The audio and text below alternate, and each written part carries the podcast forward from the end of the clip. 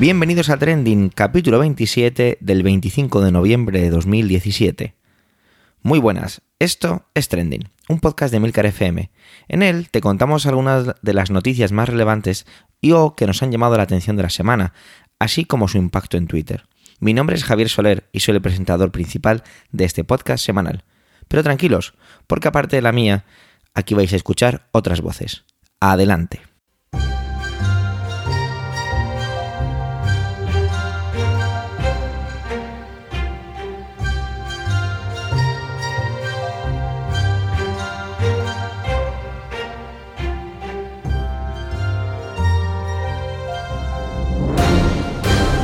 ¿Qué tal esas tarjetas de crédito?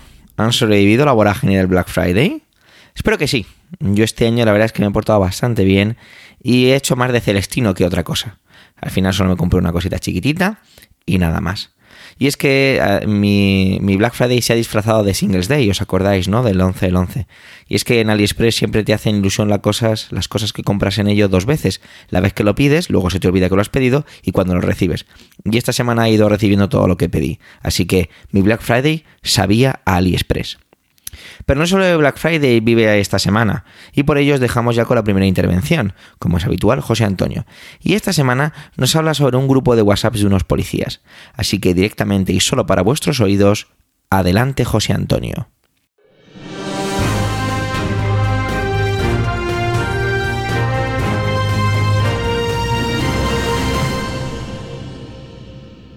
Hola Javier, hola a los compañeros y a todos los que nos escucháis. Un grupo de WhatsApp de, la Policía Municipal de Madrid ha saltado a la fama esta semana. Varios miembros de este grupo han deseado la muerte de la alcaldesa y han proferido graves insultos contra periodistas de la Sexta como Ferreras y Ana Pastor. Además, estos mismos miembros hacían apología del, fascismo, reivindicaban la figura de Hitler, saludaban a jóvenes que cantaron el cara al sol en las Cibeles como los jóvenes cachorros, hicieron graves comentarios racistas en los que literalmente decían que los inmigrantes eran comida para peces y que había que entrar en lavapiés con bombas y lanzallamas para acabar con todos esos moros y esos rojos y toda esa gentuza que les protegía. En esa dialéctica churrigonesca llegaban a declarar que ellos estaban donde tenían que estar, en las calles, y que su lema era matar. Este era un grupo de WhatsApp del turno de noche de la Policía Municipal en el que había más de 100 miembros y uno de ellos filtró estas conversaciones. El ayuntamiento anunció enseguida que pondría en conocimiento de las autoridades judiciales el caso y que estudiaría las medidas oportunas después de la decisión judicial. Sin embargo, debido a las presiones a lo largo de la semana, ha anunciado que le retiraría la placa y la pistola a los policías que enviaron estos mensajes. Los sindicatos policiales han apresurado a defender a estos policías y han atacado al denunciante, del que han dicho que lo único que buscaba era menoscabar la imagen del cuerpo y desestabilizar a las fuerzas sindicales, ya que él pertenecía a comisiones obreras. Lo de los sindicatos policiales da para otra intervención y estoy seguro de que muy pronto nos brindarán una oportunidad para poder hablar de ellos. En cualquier caso, el policía que denunció estos mensajes ha tenido que pedir la baja y está sufriendo graves amenazas, por lo que ha tenido que pedir protección policial. De hecho, se ha llegado a filtrar que habría pedido que se rebajase la tensión contra él, que se habría pedido que rebajase la tensión se rebajase la tensión contra él mientras este tema seguía candente y que cuando pasase el tiempo podrían atacarle con más tranquilidad. Pasan de este modo de la dialéctica churrigonesca a la de Los Soprano, la famosa serie de mafiosos del HBO. Es que es increíble cómo estos imbéciles han pasado de creerse el brazo armado de la ley a la panda de macarras y acosadores que seguro eran ya en el instituto. Hasta aquí cualquier persona normal tiene muy claro cómo analizar moralmente el caso. El contenido es delenable, asqueroso, incluso da miedo, y no se puede achacar a la manipulación de los medios ni a unas conversaciones sacadas de contexto, ni siquiera se puede decir que sea una conversación privada. Y es que, de verdad, ¿cómo vamos a enseñar a nuestros hijos a utilizar las redes? ¿Cómo le vamos a enseñar que lo que cuelgan en una red social deja de, estar bajo su control si ni siquiera nosotros tenemos muy claro todo este asunto? No era una conversación privada, era un grupo público y era una red social y quedaba por escrito. Si no te puedes hacer cargo de lo que pones en un WhatsApp, es que no lo deberías poner. Esto no admite mucho más recorrido. Sin embargo, sí que hay algo que me preocupa. Y es la unanimidad con la que todos han defendido que estos agentes, por haber realizado estas opiniones, debían ser apartados del cuerpo. Estoy seguro que estos agentes, si son capaces de escribir estos mensajes en un chat público, deben estar fuera del cuerpo pero no por lo que han dicho, sino por los comportamientos que deben tener cuando tienen cuando van vestidos de uniforme. Pero en cualquier caso, nunca por lo que han escrito, lo que opinan o lo que piensan. Y es que el problema es que la izquierda, y creo que no solo la española, hace tiempo que se embarcó en un viaje sin retorno a las islas de la piel fina, las que, oh por Dios, ¿cómo ha podido decir eso? Eso es una barbaridad, tu opinión debe tener consecuencias. Y todo esto era muy fácil cuando no había cargos de responsabilidad. Ser un soldado de la moral es fácil desde las trincheras, cuando atacas, pero, pero les estaban esperando. Y enseguida aparecieron unos tuits irónicos en los que se defendía el holocausto, o al menos se hacía mofa de ello. Y la izquierda española no se puede permitir muchas bromas con el antisemitismo. Con lo cual, un concejal de cultura duró menos de una semana en su cargo. Y efectivamente, esto era una chorrada. No tenía ningún sentido que un concejal de cultura dimitiese por unos tweets, pero, que había, pero había que ser coherentes. Antes habíamos sido soldados de la moral. Había una pieza, se habían cobrado una pieza muy interesante, todo un concejal de cultura del Ayuntamiento de Madrid. Y esto abrió la aplicación de la llamada ley Mordaza en Internet, por, lo que, por la que en los próximos días un tuitero va a ingresar en la cárcel. Incluso desde la cuenta de la policía se advierte que retuitear un tuit ofensivo puede ser entendido como una, como una adhesión a esa opinión y por lo tanto puede ser constitutivo de delito.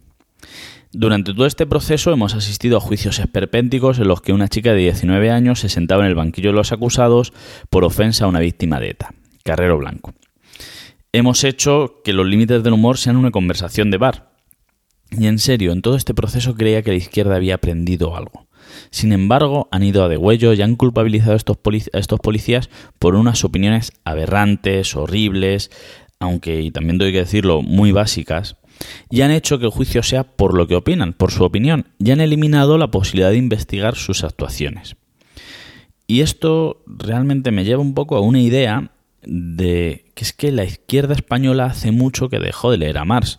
Se han olvidado de que la teoría debe tratar sobre la realidad y que no debemos amoldar la realidad a nuestra teoría. Porque sería fantástico que todos los policías fuesen como el héroe que ha sido capaz de decir basta y denunciar a la opinión pública lo que unos decían y otros, y esto es muy importante, callaban en cuántos grupos de WhatsApp callamos ante opiniones machistas, fuera de lugar, etc.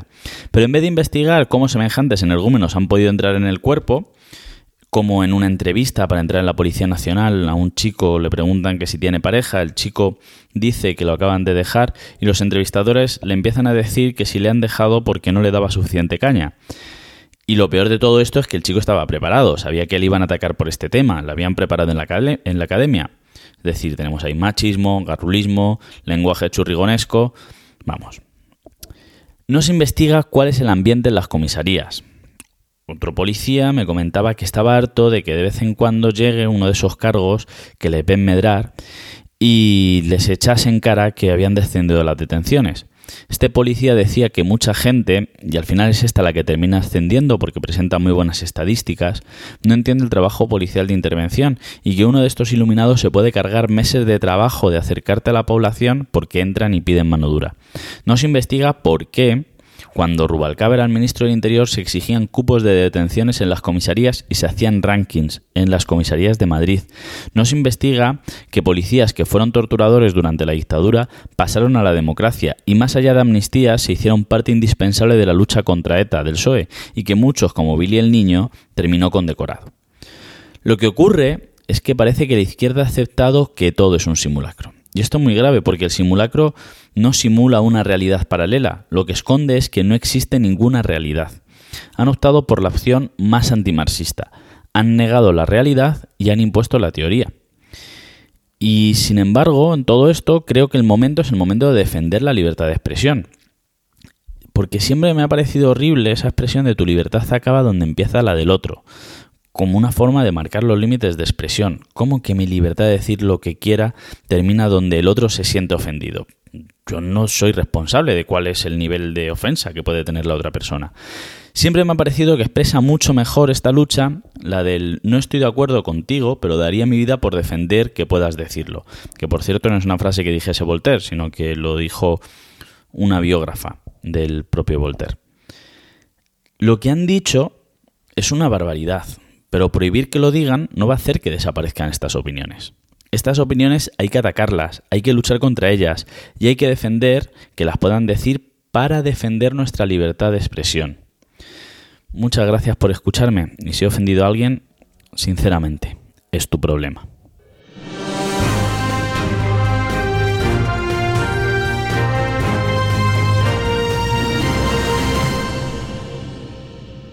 Manu nos trajo la semana pasada lo que se estaba generando con la manada. Pues bien, esta semana nos va a contextualizar acerca del 25N, que ha sido este sábado, que como seguro sabéis el día es que es el día contra la violencia de género. Así que a ello pues, y también solo para vuestros oídos, adelante Manuel.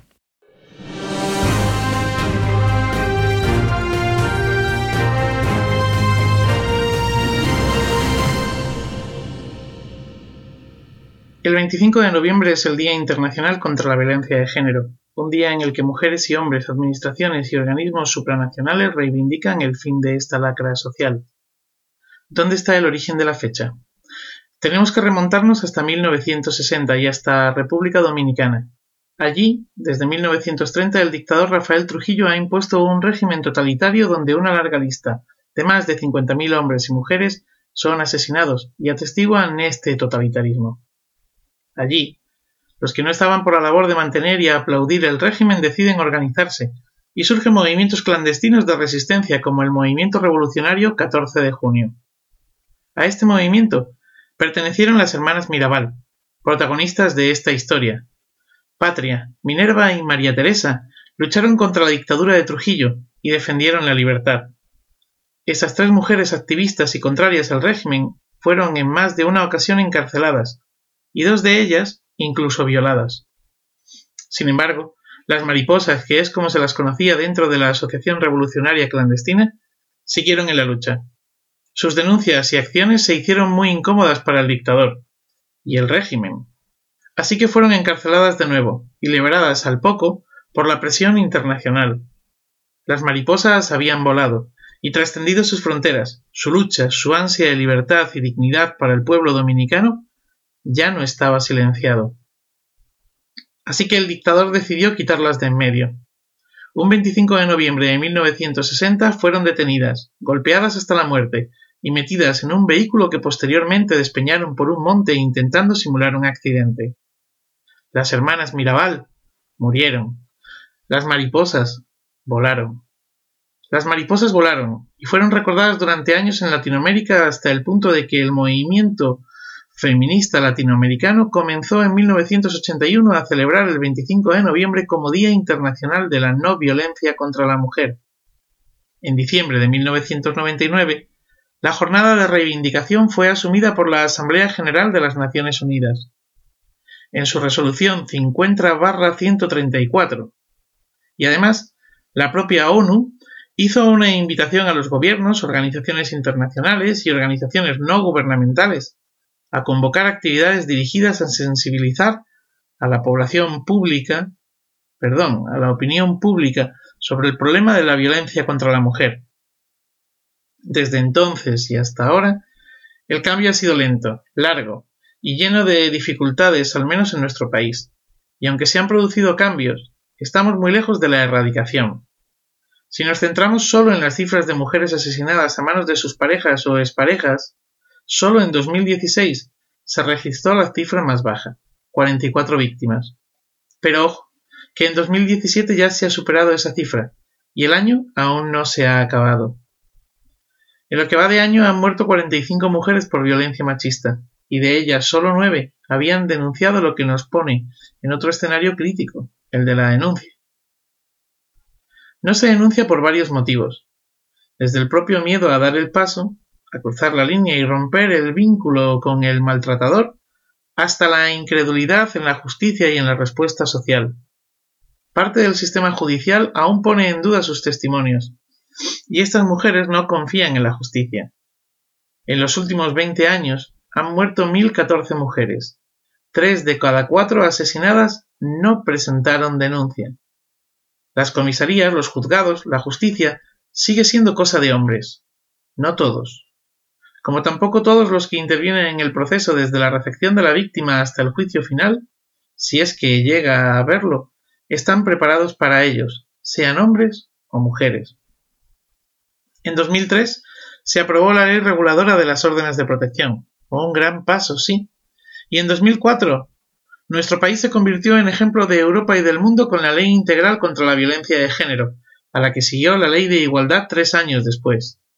Desde la ley, el número de denuncias se mantiene por encima de las 120.000 anuales, y la cifra de asesinadas solo bajó de 50 el año pasado. Las leyes están bien. Están bien si se las dota no solo de contenido, sino de herramientas para llevarlas a cabo y de dotación económica. No se hizo así. Es más, en los últimos años se recortaron los presupuestos destinados a tener profesionales en las diferentes instancias, a ayudar a aquellas ONGs o asociaciones que trabajan en materia de igualdad de género. Tampoco se dotó suficientemente a los juzgados, la sanidad o la educación. Sin inversión no hay involución. Dice Pilar Álvarez en un artículo de El País Digital que la ley de 2004 preveía incluir materias para reforzar la formación en igualdad en todas las etapas educativas que no se pusieron en marcha. Trece años después, sigue siendo una asignatura pendiente y se ha vuelto a incluir en el famoso pacto de, Estado para atajar la violencia machista que se aprobó el pasado septiembre. Yo también creo que la solución pasa por la educación, por un lado, por campañas de sensibilización por parte de las administraciones en los centros escolares, pero por otro, por el cumplimiento de la ley por parte de las editoriales y los docentes, incluyendo en sus libros de texto y en sus programaciones de aula este tema. Me consta que en muchos centros se trabaja. Me consta que hay mucha maestra y mucho maestro en este país que hacen lo que pueden y saben hacer, pues en ocasiones no son faltas de ganas, sino de formación. Me consta que hay direcciones de centros educativos y profesorado que se autocensura, porque las familias pueden protestar. No es la primera vez que participo en campañas organizadas y financiadas por administraciones locales en esta materia. Y uno de los problemas con los que me encuentro antes de ir al centro, y no voy a todos los centros del municipio, pues los hay que declinan la actividad, es que antes de ir me pidan desde el centro información sobre lo que voy a decir y en solo una ocasión el requerimiento se hizo al menos en la forma con la intención de poder seguir trabajando posteriormente los contenidos en el aula. En Navarra han empezado un programa piloto llamado Escolae, en el que se busca educar en igualdad, se busca cumplir con la ley de coeducación. El programa está de momento implantado en seis centros de la comunidad foral. La idea es valorar resultados e implantarlo en todo el territorio. Qué lejos está esto de Navarra con lo que se vive en muchas otras comunidades autónomas. Y ojo, que no es mi intención culpabilizar aquí al profesorado. No, no, no. Es un problema o una culpa compartida entre los centros y su comunidad educativa, las familias y las administraciones educativas de todo rango. La violencia de género que vamos, que vemos, eh, que oímos, no es sino la punta del iceberg. La violencia de género es estructural, está metida hasta el hipotálamo de nuestra sociedad machista. Diferencias salariales, comportamientos laborales de acoso, violación y agresión sexual, lenguaje sexista, chistes sexistas, presentadores y programas de televisión machistas, mujeres objeto, mujeres que se quieren objeto, roles de género que practicamos e inculcamos en nuestros pequeños, personas que miramos para otro lado y un largo etcétera. Y esto es así porque normalizamos todo. El pasado mes de febrero leí un artículo en el español en el que Araceli Martínez, directora del Instituto de la Mujer en Castilla-La Mancha, planteaba las siguientes preguntas. ¿Qué pasaría si en lugar de mujeres asesinaran futbolistas? ¿Qué pasaría si en lugar de estar hablando de mujeres asesinadas, hablásemos de políticos asesinados? Y yo añado, ¿También lo normalizaríamos? Dejo ahí la pregunta. No quiero despedirme hoy sin recomendar una canción y un libro. La canción es La Puerta Violeta de Rosalén, una maravilla de canción, poesía pura, una canción linda como ella, como Rosalén. Y el libro, el libro se titula Valerosas. Es un libro informativo para niñas y niños, de mujeres que hacen lo que ellas quieren, mujeres que no están en los libros de texto, mujeres que de una manera u otra han contribuido a la historia de la humanidad. La autora es Penélope Valleu y está editado en Dick Books. Feliz día y feliz vida.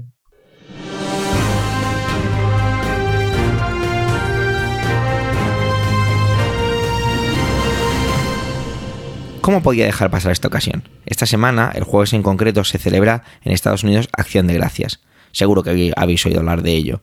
Lo habéis visto en películas e incluso, quién sabe, igual lo vivís. Le pedí a Katie que nos contara cómo es Acción de Gracias para ella desde el punto de vista más íntimo y personal. Se sale un poco de la línea de trending, pero me parecía que podía ser algo interesante para los oyentes. Saborear este momento. Adelante, Katie.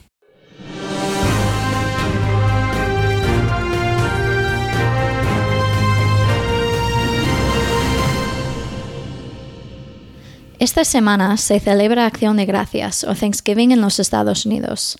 Siempre cae el cuarto jueves de noviembre y es uno de los festivos más importantes para estadounidenses, eh, en mi opinión, porque es un festivo que más o menos tenemos en común.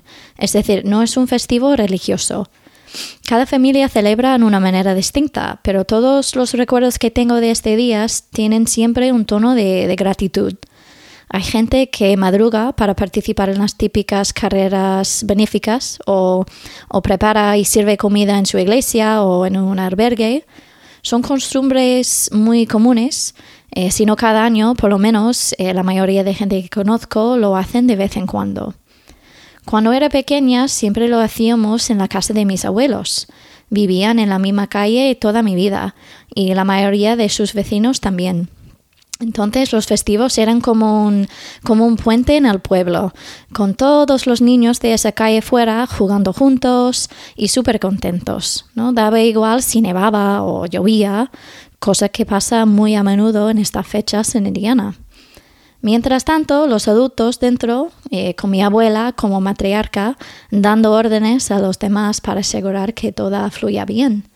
Un montón de cosas para picar antes de la cena, y con el desfile de Macy's en el fondo. ¿no? Macy's es como un corte inglés en los Estados Unidos y patrocina un desfile en Nueva York cada año. Parecía súper fácil. Eh, cada, uno, cada uno con su trabajo y en un abrir y cerrar de ojos, pues todo hecho. Ahora en total somos 22, casi la mitad son los niños y la única, la única que ha cambiado eh, son las jefas de la cocina, mi madre y mi tía, dando sus órdenes y preparando los platos tradicionales de nuestra familia. La cena propiamente dicha de Thanksgiving es un auténtico festín. Como mínimo hay eh, una crema, normalmente de calabaza, un pavo y su relleno, eh, stuffing en inglés. Y en mi familia hay tres tipos de stuffing. Uno, el tradicional, es una mezcla de pan, especias, apio y cebolla y al horno. Em, otro con ostras y un tercero con cerdo o carne picada. Y luego la salsa, puré de patata, judías verdes o coles de brúsulas, maíz, mm, boniato con sus nubes tostados encima.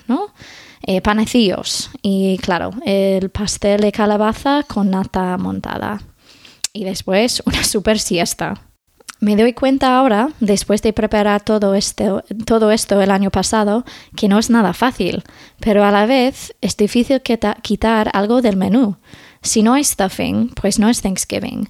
Y lo mismo con cualquier otra cosa del menú. Aunque tengo que decir que un buen plato de jamón es una incorporación muy bien recibida. Este año echaba de menos estar con mi familia y el pastel de calabaza de mi madre, claro. Eh, pero a la vez, lo más importante es recordar que tengo mucho por lo que estar agradecida. Entonces, como es la tradición de ese día, comparto mis agradecimientos con vosotros. Tengo mucha suerte de estar donde estoy. Tengo un trabajo que me encanta, un grupo de amigos increíble, una familia que me apoya y mi pareja que hace la vida mejor donde quiera de estemos. Aunque les echo de menos a mi familia en Indiana, están todos sanos. Mi abuelo acaba de cumplir 92 años y puede ver sus bisnietos crecer. Tengo dos sobrinos cariñosos y adorables y la magia de Skype y FaceTime para hablar con ellos cuando yo quiera. ¿Y tú? ¿De qué estás agradecido?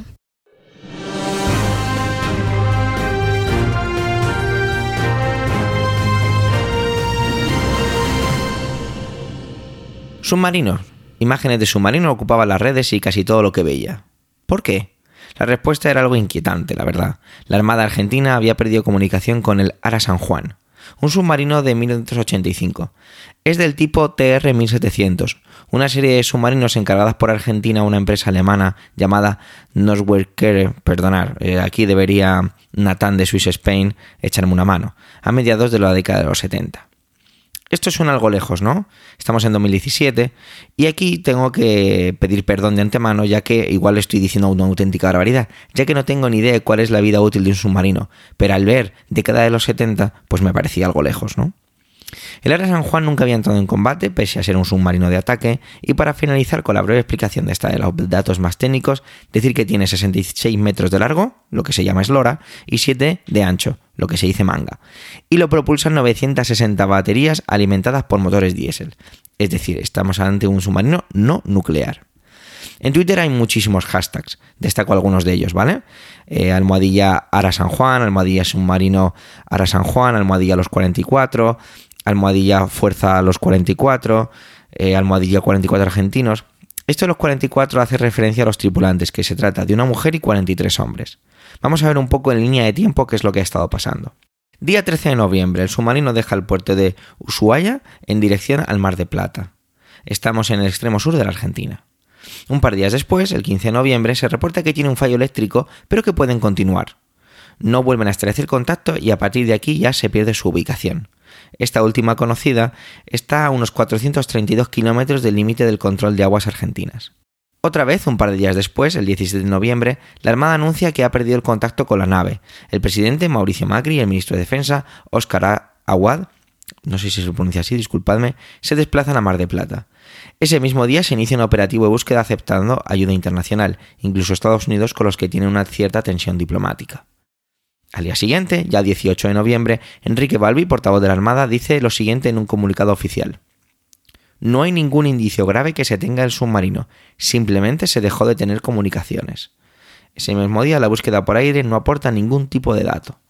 El 19 de noviembre el Ministerio de Defensa aporta datos sobre siete intentos de comunicaciones que se creen provienen del Ara San Juan, intentos fallidos que van de los 4 a los 36 segundos, también se habla de ruidos, pero que se, determinó que estos eran de origen marino.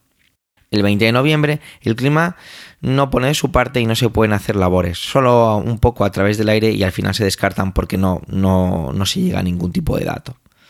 El 21 seguimos así, sin datos. Estados Unidos aporta unos robots especializados en este tipo de situaciones. Vamos a hacer una pequeña tangente en esta línea de tiempo, ¿vale? En Twitter, a la hora de buscar toda la información, vi cómo la gente veía este acercamiento de Estados Unidos como algo muy positivo y achacaban a los anteriores dirigentes, encabezados por la expresidenta Cristina Fernández de Kirchner, de ser culpable de las malas relaciones con los norteamericanos. Es más, y me centro ahora en la expresidenta, Cristina, os dejo en, el momento del capítulo que se ve un vídeo en el que la expresidenta presenta el submarino entre bombo y platillo. Parece que a los argentinos no les ha gustado nada, y más que gustar, dolido, ver que fueron estafados con este tipo de compras y remodelación de submarino, y aún más. Algunos afirman que esto queda, deja patente la falta de equipamiento y sentirse y incluso sentirse indefensos, una prueba más del descontento con los dirigentes. Volvamos a esa línea de tiempo que habíamos dejado, y es que mientras que las familias de esos 44 personas siguen desesperadas viendo como su mayor enemigo, el tiempo, sigue pasando. Ya es 22, ya es miércoles de esta semana. Se detecta lo que se denomina una anomalía hidroacústica, y ahí se queda el, comunicado, a la espera de más datos. Ya hay más de 4.000 personas implicadas en la búsqueda. El jueves empezamos a encontrar palabras como crítica, niveles mínimos de oxígeno, dificultad, la situación empieza a tornarse bastante desesperada. No puedo imaginar algo así. Lo siento, casi se me quebrará la voz al pensarlo. Esa misma tarde, el embajador de Argentina en Austria, Rafael Grossi, que es experto nuclear, habla de, de, esa anomalía hidroacústica en la que citábamos antes. Se, se trata de una explosión corta, violenta y no nuclear. El dolor e indignación por parte de las familias de los tripulantes impide la finalización del comunicado. Llegados a este punto, la búsqueda se centra en el fondo marino, y mientras escribo estas últimas palabras, apurando la grabación del podcast, no hay más datos. Ojalá esta historia, que seguro se convertirá en película, tenga un final menos amargo de lo que parece. Hemos llegado al final de este vigésimo séptimo capítulo de Trending. Gracias por el tiempo que habéis dedicado a escucharnos. Tenéis los medios de contacto y toda la información y enlaces de este episodio en emilcar.fm barra trending. Allí, en emilcar.fm, también podéis encontrar los demás podcasts de la red.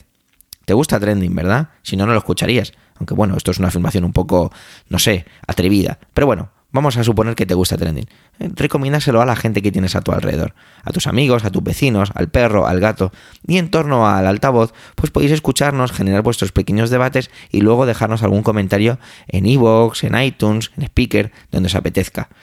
Se trata de crear comunidad. Un saludo y hasta la semana que viene.